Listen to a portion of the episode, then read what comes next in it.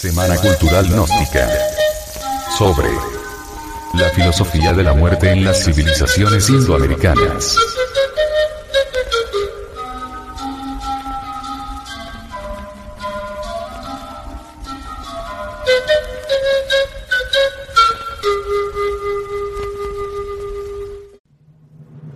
El rayo de la muerte. El rayo de la muerte reduce al llamado hombre a una simple quintesencia molecular. Así como una tonelada de flores puede reducirse a una simple gota de perfume esencial. La energía de la muerte, por ser tan fuerte, destruye totalmente el organismo humano.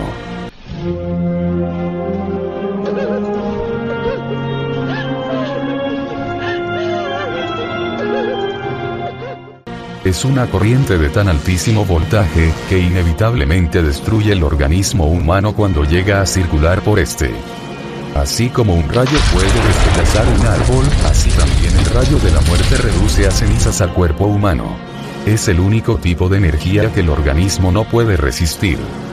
Este rayo conecta la muerte con la concepción. Los dos extremos se tocan. Cuando la conciencia o esencia se desprende del viejo cuerpo, bajo el impacto terrible del rayo de la muerte, se produce una tensión eléctrica tremenda, y una nota clave, cuyo resultado axiomático es el movimiento y combinación de los genes determinantes del futuro cuerpo físico.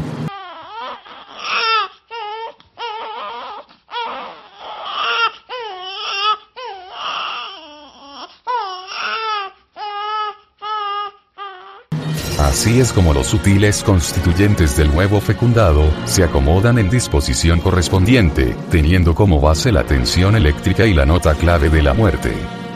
Dos cosas van al sepulcro. La primera es el cuerpo físico. La segunda es la personalidad humana. Esta última se forma durante los primeros siete años de la infancia y se robustece con las experiencias. A veces, la personalidad deambula por el cementerio. Otras sale de su sepulcro cuando sus dolientes la visitan y le llevan flores. Pero, poco a poco la personalidad se va desintegrando. La personalidad es energética y atómica. La personalidad es percedera. No existe ningún mañana para la personalidad del difunto, ella es mortal. La personalidad no se reencarna. La personalidad es hija de su tiempo y muere en su tiempo. Aquella que continúa es la esencia, conciencia o alma. En el organismo humano existe un cuerpo termoelectromagnético. Este es el cuerpo vital.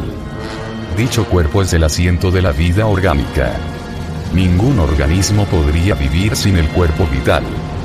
Cada átomo del cuerpo vital penetra dentro de cada átomo del cuerpo físico para hacerlo vibrar intensamente todos los fenómenos químicos, fisiológicos y biológicos, todo fenómeno de percepción, todo proceso metabólico, toda acción de las calorías, etc., tienen su base en el cuerpo vital. Este cuerpo es, realmente, la sección superior del cuerpo físico, llamado el cuerpo tetradimensional. En el último instante de la vida, dicho cuerpo se escapa del organismo físico. El cuerpo vital no entra al sepulcro. El cuerpo vital flota cerca del sepulcro, y se va desintegrando lentamente conforme el cadáver se va desintegrando. Al sepulcro solo entran el cadáver y la personalidad del fallecido. El cuerpo vital tiene más realidad que el cuerpo físico. Sabemos muy bien que cada siete años cambia totalmente el cuerpo físico, y no queda ni un solo átomo antiguo en dicho cuerpo. Empero el cuerpo vital no cambia. En dicho cuerpo están contenidos todos los átomos de la niñez, adolescencia, juventud, madurez, vejez y decrepitud. Saliendo el cuerpo vital de dentro de un organismo, este se desintegra inevitablemente. El cuerpo vital pertenece a la cuarta dimensión, y la esencia humana a la quinta dimensión. Los ángeles que rigen los procesos de la concepción, son los ángeles de la vida, viven normalmente en la cuarta dimensión, y los que gobiernan la muerte en la quinta dimensión. Los primeros conectan al ego con el zoospermo, los segundos rompen la conexión que existe entre el ego y el cuerpo físico.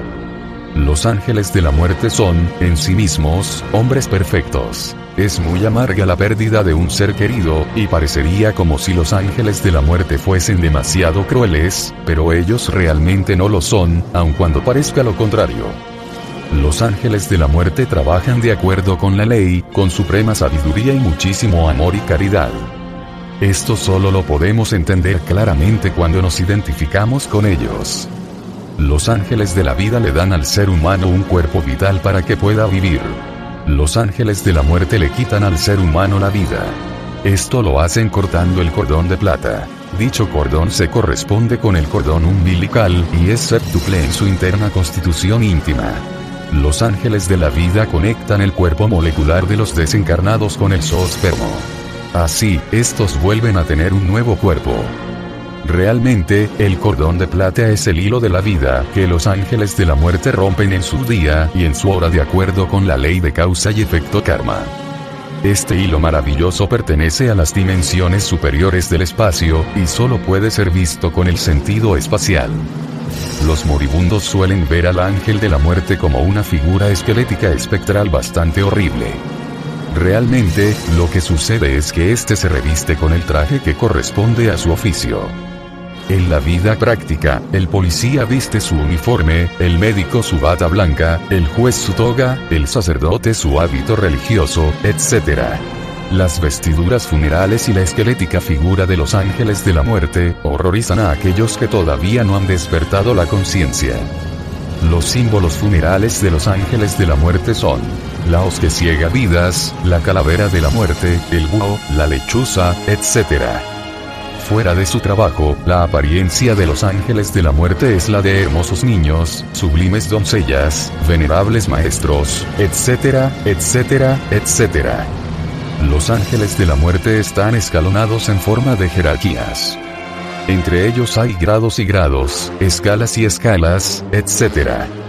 Los ángeles de la muerte tienen sus templos en el mundo molecular, también tienen sus escuelas, palacios y bibliotecas.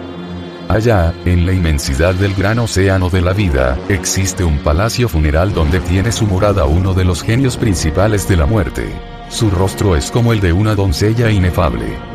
Este ser maravilloso usa un cuerpo celestial. Y bajo su dirección trabajan millares de ángeles de la muerte. En su biblioteca existen millares de volúmenes, donde están escritos los nombres y datos kármicos de todos aquellos que deben morir, cada cual a su día y a su hora, de acuerdo con la ley del karma. La ciencia de la muerte es terriblemente divina. El actual ser humano, falsamente llamado hombre, muere inconscientemente y nace inconscientemente, y así marcha ciego desde la cuna hasta el sepulcro, sin saber de dónde viene ni para dónde va. Cuando fabricamos alma despertamos conciencia, y solo entonces nos hacemos conscientes de los misterios de la vida y de la muerte. Todo hombre con alma puede negociar con los ángeles de la muerte y desencarnar a voluntad, de acuerdo con sus necesidades. Esto significa poder alargar la vida, si así se considera necesario para realizar o terminar alguna labor en el mundo físico.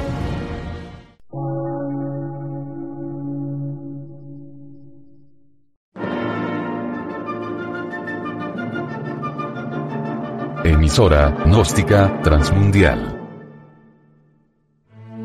Por una nueva civilización y una nueva cultura, sobre la faz de la Tierra.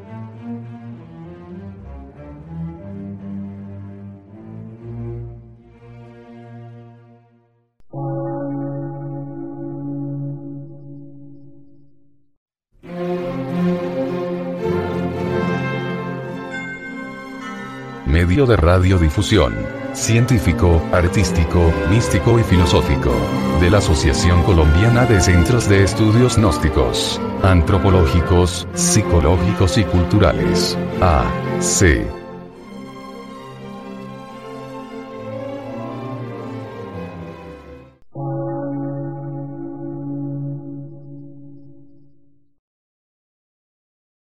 Lectura en movimiento. Difusión sin fronteras.